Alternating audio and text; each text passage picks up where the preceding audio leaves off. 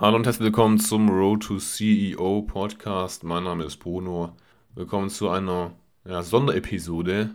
Ähm, bisschen ungewöhnlicher Titel vielleicht. Äh, es geht um schwarze Schwäne.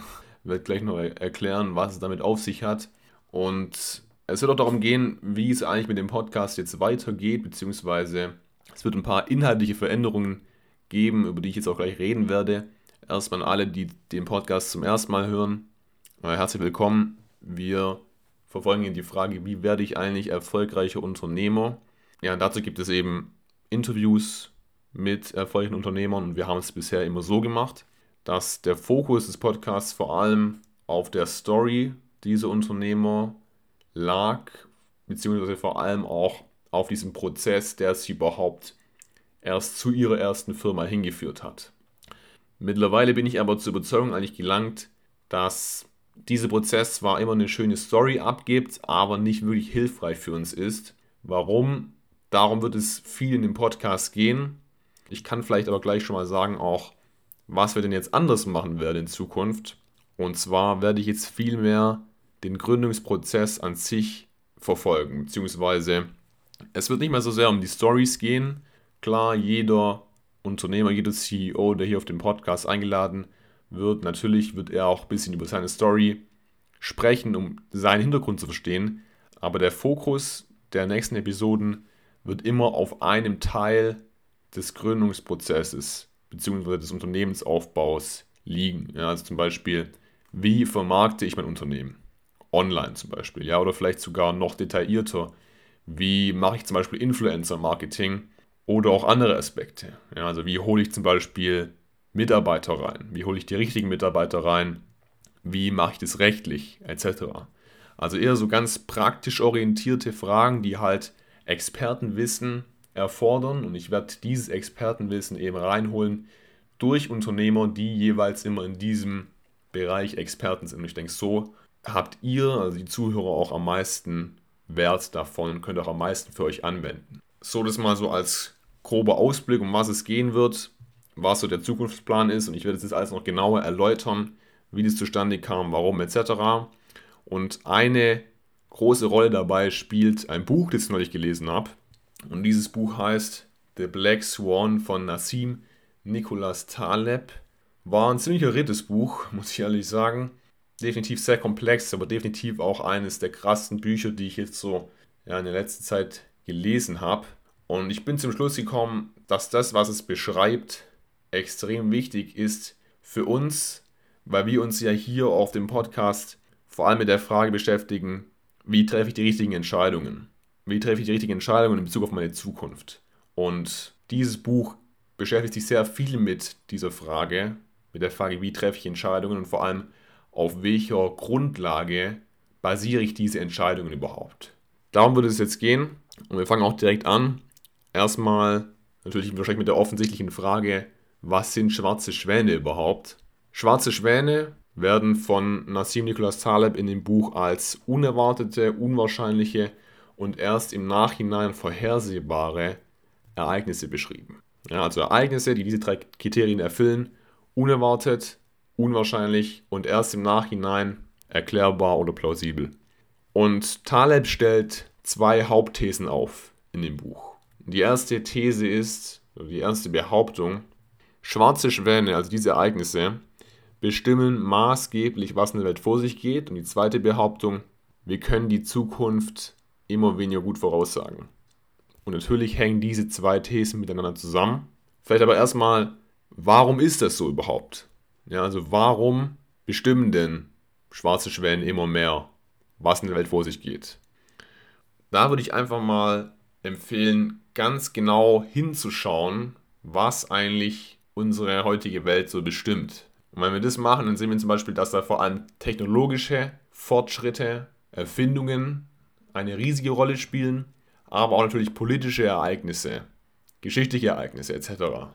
Ein sehr gutes Beispiel natürlich und wahrscheinlich mit das signifikanteste, was man eigentlich so bringen kann, ist das Internet. Ja, das Internet ist nicht das Ergebnis von irgendeinem sorgfältig ausgeführten Plan, sondern es war auch im Endeffekt unvorhergesehen und hat sich aus, aus was ganz anderem entwickelt. Da sei vielleicht erwähnt, dass schwarze Schwäne, also diese Ereignisse sich auch über einen langen Zeitraum hinwegziehen können. Ja, das muss nicht von heute auf morgen passieren, wie zum Beispiel sowas wie 9-11. Wir müssen aber eigentlich gar nicht so weit schauen. Wir müssen eigentlich auch nur uns mal fragen, was unser eigenes Leben so bestimmt hat. Jetzt natürlich so, dass wir, oder zumindest die meisten, die jetzt hier zuhören, noch nicht so viele Jahre auf dem Buckel haben. Aber man braucht sich nur mal so die Geschichte von seinen Eltern auch mal anzuschauen. Wie kam da das Studium zustande, der Job, Partnerfindung etc. Also die Dinge, die wirklich Auswirkungen haben, die wirklich die Person und ihre Geschichte definieren, sind oftmals so nicht im Voraus geplant gewesen. Nur ist es eben so, dass wir bei all diesen Dingen, nicht nur jetzt bei unseren persönlichen, sondern halt eben auch bei diesen großen Dingen, immer im Nachhinein so tun, wie als würden wir es perfekt verstehen, wie als würden wir, wie als wäre es letztendlich dann total plausibel gewesen für uns, wie als hätten wir es schon immer so kommen sehen. Und diese Dynamik, die nimmt auch immer weiter zu, während unsere Welt immer noch mehr globalisiert, vernetzt und miteinander verbunden wird. Ja, diese Quelle für schwarze Schwäne wird immer stärker. Ja, das ist auch ein ganz eigentlich simpler mathematischer Hintergrund. Dadurch, dass es immer mehr Kombinationen gibt, immer mehr Möglichkeiten durch diese Verbundenheit, desto mehr mögliche Ausgänge gibt es eben, desto größer wird eben die Rolle des Zufalls und desto extremer sind eben halt auch die Ereignisse an sich. Ja, wenn wir jetzt gerade mal so in die Businesswelt schauen, diese ganzen Stories von Internetmillionären und ja, diese ganzen brutalen Aufstiege, die waren vor 30 Jahren so noch gar nicht möglich. Und es sind sie eben jetzt durch die Technologie, durch die Skalierbarkeit und all diese Dinge erhöhen den Zufall eben oder erhöhen die Rolle des Zufalls eben enorm. Aber wir tendieren eben dazu, und es liegt so ein bisschen auch in unserer menschlichen Natur, werden wir uns gleich genauer anschauen, diese Rolle nicht wirklich anzuerkennen. Und es liegt daran, dass wir unser eigenes Wissen, das wir uns angeeignet haben, extrem überschätzen. Ja, wir denken letztendlich, wir wissen alles und basierend auf diesem Wissen machen wir eben Vorhersagen. Jetzt, warum ist es aber so nicht ganz richtig? Weil die Art und Weise, auf die wir uns unser Wissen aneignen, oftmals fundamentale Probleme besitzt, die halt auch, wie gesagt, auch in dieser menschlichen Natur liegen. Und ich werde jetzt eben genauer darauf eingehen, was denn genau diese Probleme sind. Und vor allem bei jedem einzelnen Problem, wie wirkt sich das auf uns aus und warum ist es gerade so wichtig für uns, für das Thema dieses Podcasts.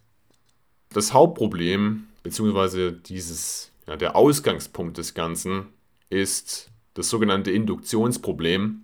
Es ist auch definitiv ein philosophisches Problem, also es ist nicht etwas, was jetzt Taleb in seinem Buch irgendwie erfunden oder eingeführt hat, sondern das ist ein Problem, das Philosophen vor allem auch schon seit mehreren hunderten Jahren jetzt beschäftigt.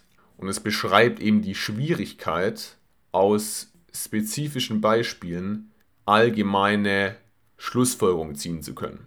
Also es beschäftigt sich im Endeffekt mit der Frage, woher wissen wir eigentlich, was wir wissen oder was wir zu wissen glauben.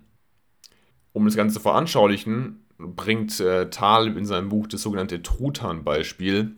Also nehmen wir an, ein Truthahn wird jeden Tag gefüttert und jede einzelne Fütterung stärkt den Truthahn ja in seiner Überzeugung, dass die Menschen, die ihn füttern, nur sein Bestes wollen. Und das Ganze geht eben so lange, bis der Tag kommt, an dem er ihm geschlachtet wird. Ja, und es kommt dann für ihn ziemlich unerwartet, weil er hat ja immer aus der Vergangenheit gelernt und das, was er aus der Vergangenheit praktisch gelernt hat, immer so auf die Zukunft projiziert. Und somit hat er diesen schwarzen Schwan eben nicht gesehen. Natürlich jetzt hier sehr vereinfacht. Ja, was Taleb damit sagen will, ist, dass nur weil etwas an 1000 Tagen gegolten hat, muss es nicht unbedingt für den 1001. Tag gelten. Übersetzt jetzt in unserem Kontext und im Kontext des Themas des Podcasts, nur weil es jetzt zum Beispiel für Elon Musk Sinn gemacht hat, sein erstes Startup direkt nach dem Studium zu gründen, muss das nicht für den Einzelnen von, von uns der automatisch der richtige Move sein. Ja? Nur weil nur weil Jeff Bezos aber auch auf der anderen Seite vielleicht erstmal drei verschiedene Jobs durchlaufen hat, muss das nicht für uns heißen, dass das der Way to go ist, sozusagen. Und jetzt fragt man sich wahrscheinlich, okay, wie kann man denn dann überhaupt lernen? Letztendlich ist doch eigentlich alles, was ich lerne, irgendwie in der Vergangenheit verwurzelt. Wir machen ja schließlich auch immer irgendwie Prognosen auf Basis von vergangenen Entwicklungen und treffen dann so auch unsere Entscheidungen. Jetzt schauen wir uns mal genauer an, warum das Lernen aus der Vergangenheit überhaupt problematisch ist. Und da kommen vor allem zwei Probleme ins Spiel, die Taleb hier so einführt. Und das erste Problem hier ist das Thema narrative Verzerrung. Ich weiß, hört sich vielleicht ein bisschen abschreckend an, so, aber ist eigentlich gar nicht so kompliziert. Narrative Verzerrung hat damit zu tun, dass wir als Menschen ja Geschichten und Zusammenfassungen vor allem, also wer jetzt zum Beispiel Student, wer Student ist, der, der weiß, von was ich rede, äh, lieben. Ja, also wir lieben Zusammenfassungen, Geschichten. Immer wenn irgendetwas reduziert wird, sodass wir es besser verstehen können, mögen wir es mehr. Ja, und es liegt auch einfach daran, dass wir uns eben dann auch viel leichter an das erinnern können. Ja, es ist viel einfacher, einen Zusammenhang zu lernen, als dessen einzelne Bausteine separat. Das Problem dabei ist, dass wir immer, wenn wir diese logische Verknüpfung da hineinweben, wir das Gesamtbild reduzieren. Also wir reduzieren eigentlich die Dimension von den Dingen. Und wir sehen vielleicht auch Zusammenhänge, wo es vielleicht gar keine gibt. Ja, also sprich Überinterpretation. Je mehr Ordnung wir in irgendwas reinbringen, desto weniger beziehen wir eben den Zufall mit ein. Ja, und wir lieben eben Ordnung. Wir wollen immer alles ordnen, wir wollen immer alles verständlich haben. Die Realität ist aber eben, dass die Welt einfach so nicht aussieht eigentlich. Und es ist einfach unausweichlich, dass wir immer, wenn wir rückblickend irgendetwas verstehen wollen, wenn wir Ursachen finden wollen, dann steht uns nie das Gesamtbild zur Verfügung. Ja, wir müssen immer irgendwelche Informationen dazu verwenden, die eben noch übrig geblieben sind sozusagen. Ja, und dann passieren eben genau diese Fehler. Ja, und, und wir weben irgendwelche Sachen rein, die vielleicht gar nicht so sind und es sieht einfach viel erklärbarer aus, als es eigentlich war. Und oftmals ist die Antwort eben, dass eben ein großer Teil davon Zufall war. Aber wir wollen es eben nicht anerkennen. Das ist auch ein Problem, das halt Biografen sehr beschäftigt, weil Biografen machen ja genau das. Sie schauen sich die Geschichte von einer Person an und überlegen dann, welche Kausalzusammenhänge können sie erkennen oder da reinbringen, damit sie sagen können, okay, das ist so und so passiert, weil das und das so war. Und an der Stelle wird es eben auch für uns so wichtig, weil wir ja auch immer hier von erfolgreichen Personen lernen wollen, von ihren Stories. Aber die Realität ist einfach so, dass oftmals eben auch der Zufall bei diesen Erfolgsstories eine extrem große Rolle als, äh, gespielt hat und dementsprechend diese Kausalzusammenhänge, diese Ursachen vielleicht gar nicht so hilfreich sind für uns. Ja, und das wird eben besonders dann gefährlich, wenn wir unsere wichtigen Entscheidungen eben auf diesen Erkenntnissen, die vielleicht gar keine Erkenntnisse sind, basieren. Also hier als Fazit, denke ich, kann man ziehen, dass man immer vorsichtig sein sollte, Ursachen aus der Vergangenheit zu konstruieren und sich bewusst zu sein, dass man nie zu 100% sicher sein kann, warum irgendetwas so passiert ist, wie es passiert ist. Da kommen wir jetzt auch zu dem zweiten Problem und das ist das Problem der stummen Zeugnisse. Ich weiß, wieder so ein komischer Begriff, sorry. Dieses Problem hat viel mit dem Sprichwort der Gewinner schreibt die Geschichte zu tun. Haben bestimmt auch schon viele von euch gehört so. Und da ist definitiv was dran weil mit stummen Zeugnissen sind letztendlich die Verlierer der Geschichte gemeint, ja, die gerade eben, weil sie verloren haben, nicht zum weiteren Verlauf der Geschichte beigetragen haben und somit letztendlich das Gesamtbild, das übrig geblieben ist, verfälschen. Das lässt sich relativ gut an, an der Entstehung des Ausdrucks Anfängerglück veranschaulichen oder beschreiben. Und zwar, wenn wir uns mal überlegen, wie kam eigentlich dieser Begriff Anfängerglück zustande? Jemand, der mit Spielen anfängt, hat eigentlich zwei Optionen. Also wenn jemand zum ersten Mal Glücksspiel spielt, dann hat er letztendlich zwei mögliche Outcomes. Ja, also Möglichkeit A, er hat halt eben Glück beim ersten Mal. Ja, oder Möglichkeit B, er verkackt halt beim ersten Mal. Nur was jetzt interessant ist, sind halt die Konsequenzen von diesen zwei Optionen. Weil bei Möglichkeit A Also er hat beim ersten Mal Glück, spielt er weiter. Ja. Bei Möglichkeit B hört er aber auf zu spielen, weil niemand, der zum ersten Mal Glücksspiel spielt und dann brutal viel Geld verliert, macht ja weiter. Es machen ja nur die Leute weiter, die beim ersten Mal direkt dieses positive Erlebnis hatten. Und genau das eben ist nämlich das Problem, ja, weil alle, die eben langfristig dann Spieler sind, hatten eben am Anfang Glück. Und so kommt der Ausdruck Anfängerglück zustande. Und genau dieses Prinzip trifft eben auch auf viele andere Bereiche zu. Ja, zum Beispiel eben gerade auf erfolgreiche Unternehmer. Ja, weil von den Unternehmern, die keinen Erfolg hatten, von denen hören wir ja auch nichts. Ja, wir hören halt nur von diesen krassen Erfolgsstories, von den Leuten, die innerhalb von fünf Jahren irgendwie zum Multimillionär geworden sind. Aber wir hören nichts von denen, die es eben auch versucht haben und die vielleicht auch viel richtig gemacht haben, aber bei denen es letztendlich dann vielleicht einfach Unglück war oder irgendeine andere Ursache, ja, weshalb sie es dann eben nicht geschafft haben. Aber die sehen wir eben nicht. Wir sehen noch nicht die ganzen Musiker, die äh, krasse Musik machen auf Spotify, aber die einfach nicht viral gegangen sind. Und wir sehen auch nicht die 9 von 10 Startups, die scheitern, sondern immer nur das eine, das es dann halt geschafft hat und dann plötzlich eine Milliarde Dollar wert ist. Letztendlich also kann man sagen, insgesamt trägt der Mechanismus der Stummzeugnis also zum verzerrten Gesamtbild bei und hat letztendlich den gleichen Effekt wie die narrative Verzerrung. Die Rolle des Zufalls wird eben enorm reduziert.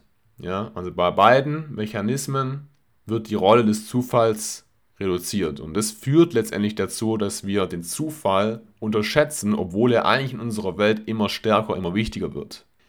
Also diese zwei Probleme sind so die Hauptprobleme bei unserer Wissensaneignung oder generell beim Zustandekommen von unseren Meinungen und unseren Ansichten, die ja immer eigentlich auf der Geschichte basieren irgendwo, auf der Vergangenheit.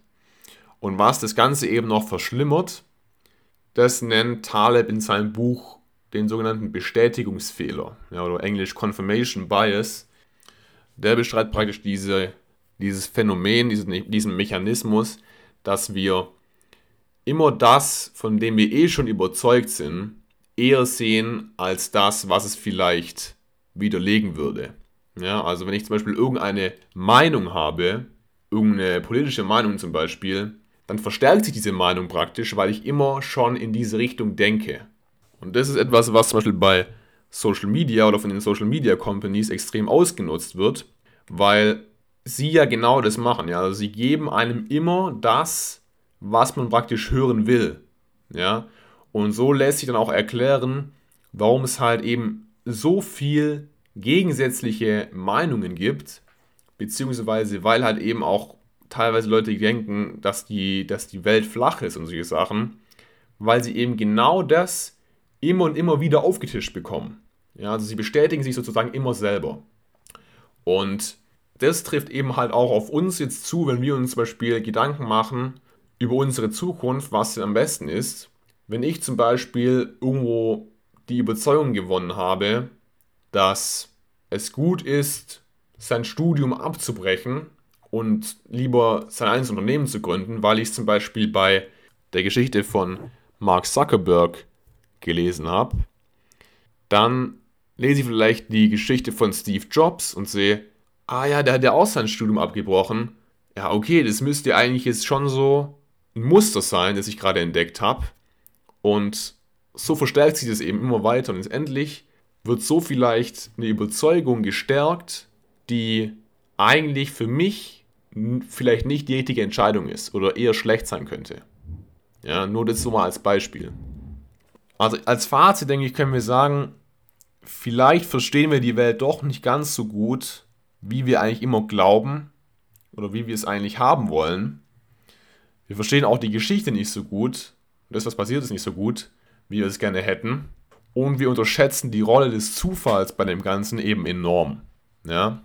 Und ich denke, wir können auch wirklich so sagen, dass die Geschichte ziemlich unbrauchbar ist, wenn es darum geht, Vorhersagen zu machen oder Entscheidungen bezüglich seiner Zukunft zu treffen. Jetzt natürlich die Frage, heißt es also, es ist eigentlich egal, was ich mache, weil der Zufall entscheidet ja eh alles? Ich würde sagen, absolut nein.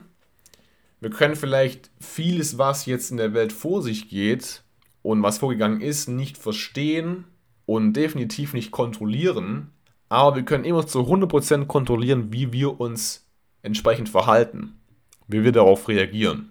Und dementsprechend habe ich jetzt hier einfach mal so drei Punkte aufgelistet, drei Ratschläge praktisch an mich selber, drei, ja, wirklich Dinge, die man halt so umsetzen kann in seinem Leben und die jetzt auch Thale praktisch als Ratschläge gibt in seinem Buch, als Konsequenz aus dem, was er eben hier so analysiert hat. Und da ist eben Punkt 1, wie eigentlich schon gesagt, eben skeptisch zu sein gegenüber der Geschichte, ja, also sich vor den Problemen, die ich jetzt gerade beschrieben habe, in Acht zu nehmen und sich halt immer bewusst zu sein, dass der Zufall eine größere Rolle spielt, als es scheint und dass der Geschichte nicht so leicht zu vertrauen ist. Und auf der anderen Seite aber, weil dann ist natürlich die Frage, ja, wie lerne ich denn überhaupt oder wie treffe ich überhaupt Entscheidungen, wie komme ich überhaupt voran, dieses Trial-and-Error-Prinzip zu fahren. Ja, also anstatt sich zu fragen, was kann ich aus der Vergangenheit zu lernen, lieber viel ausprobieren, aggressiv zu sein, kleine Risiken einzugehen und dadurch eben herauszufinden, was der richtige Weg für ein persönlich ist. Ja? Ohne jedoch sich in diese Gefahr von totalem Ruin zu begeben. Weil wenn ich das mache, ja, wenn, ich, wenn ich nur, wenn ich alles auf eine Karte setze, dann setze ich mich ja genau wieder dem Zufall aus und riskiere letztendlich, dass ich das verliere, was eben nicht wirklich unwahrscheinlich ist. Ja, deswegen lieber kleine Risiken setzen, viel ausprobieren sich immer vor totalem Ruin in Acht nehmen, das unbedingt vermeiden und so eben voranzukommen. Und genau deswegen ist es auch so wichtig, jetzt für uns dieses Prinzip anzuwenden in unserem Leben, viel auszuprobieren und, und uns dadurch weiterzuentwickeln, weil wir eben jetzt eben dieses, dieses Risiko des Ruins am niedrigsten ist. Ja, und ich meine jetzt hier nicht, dass man sein ganzes Geld raushauen sollte, sondern ich meine, dass egal eigentlich, was wir jetzt machen, und es soll auch nicht heißen, dass wir irgendwie leichtsinnig etwas machen sollen, ja, aber eigentlich, letztendlich ist es ja so, dass egal, was wir jetzt machen, so im Alter von 20 bis 30 Jahren, es kann uns nicht wirklich was passieren. Ja, allerdings ist es halt so, dass wenn wir dann schon Verantwortung haben, irgendwann mal, ist es eben nicht mehr so. Deswegen ist, denke ich, dieses Trial-and-Error-Prinzip gerade jetzt eben so wichtig. Und ich denke, das ist auch wirklich der, der Weg, der für die heutige Welt am angemessensten ist und der jetzt auch immer so krass so in die Businesswelt reinkommt. Gerade wer jetzt vielleicht schon The Lean Startup gelesen hat von, von Eric Ries, was ja auch wirklich einen riesigen, eine riesige Rolle spielt mittlerweile in der Startup-Welt. Die Methoden in dem Buch sind ja auch darauf ausgelegt, mit dem Unternehmen, das ich vorantreibe, mit meinem Unternehmen, dieses Trial-Error-Prinzip zu fahren und immer wieder schnell auszutesten, nicht im Vorfeld irgendwie zu planen aufgrund von irgendwelchen Daten, die ich vorher gesammelt habe, sondern ausprobieren, kleine Misserfolge zu haben, schnell zu lernen und dadurch eben zum Erfolg zu kommen. Und gleichzeitig vielleicht auch sogar vom positiven Zufall zu profitieren. Ja, und das ist nämlich jetzt so der dritte Punkt, den ich für mich da persönlich selber noch mitnehme dieses Potenzial auf glücklichen Zufall zu maximieren. Ja, und das kann man zum Beispiel tun, indem man in eine große Stadt zieht, ja, ähm, weil ich da eben viel mehr, da ist meine Chance, irgendjemanden kennenzulernen, der vielleicht dann später mir irgendeine ja, krasse Karrieremöglichkeit bietet oder irgendeine Geschäftsmöglichkeit bietet, viel höher, als wenn ich jetzt auf dem Land irgendwie mit meinem, mit meinem Traktor rumfahre oder wenn ich zu Hause irgendwie in meinem Zimmer hocke. Abschließend ist vielleicht noch, wie ich diese Erkenntnisse jetzt auch, diese Realisierungen für den Inhalt des Podcasts berücksichtigen werde. Eigentlich habe ich es ja schon gesagt, wenn ich, wenn ich mir jetzt gerade so recht überlege am Anfang. Ich sage es vielleicht nochmal, wie gesagt, weg von der Frage, wie komme ich überhaupt hin? Ja, wie komme ich an den Punkt hin, wo ich ein Unternehmen aufbaue? Hin zu der Frage, wie mache ich es eigentlich wirklich? Also wie baue ich es eigentlich letztendlich auf? Ja, weil genau das sollte eigentlich jeder von uns, denke ich, machen, der da auch Bock drauf hat, einfach anzufangen. Natürlich mit Methode anzufangen. Ja, und genau deswegen ist es ja, und genau deswegen werde ich ja auch jetzt den Podcast so ausrichten, dass ich mit Experten rede, die eben dann wirklich praktischen Advice geben können in diesen einzelnen Bereichen. Und ich denke, ja, das ist so der beste Weg, wie gesagt, der uns am meisten bringt, der euch am meisten bringt. Und vielleicht als Abschluss des Ganzen hier noch so ein äh, Zitat von Steve Jobs, das ich ironischerweise schon in der Episode, in der, in der vierten Episode des Podcasts gebracht hatte. Und zwar eben, you cannot connect the dots looking forward, you can only connect them looking backward. Und ja, das ist eigentlich genau die Essenz oder so die Hauptrealisierung hier aus dem Ganzen. Ich denke, es ist auch ein guter Weg, das Ganze jetzt zu beenden. An alle, die hier Bock haben, weiter sich in dieses Thema zu vertiefen. Wie gesagt, ich kann das Buch Der Black Swan von Nassim Nicholas Taleb nur empfehlen. Ihr werdet bestimmt nicht mit allem übereinstimmen. Es ist definitiv auch sehr provokant geschrieben und eckt auch an vielen Stellen an. Aber ich denke, es ist eigentlich ziemlich must-read so und, ähm, und ja. Abonniert den Podcast, wenn ihr es noch nicht gemacht habt. Lasst gerne ein Review da, bewertet, würde mich sehr freuen. Wir sehen uns beim nächsten Mal, dann im neuen Format. Bis dahin, haut rein, macht's gut, ciao.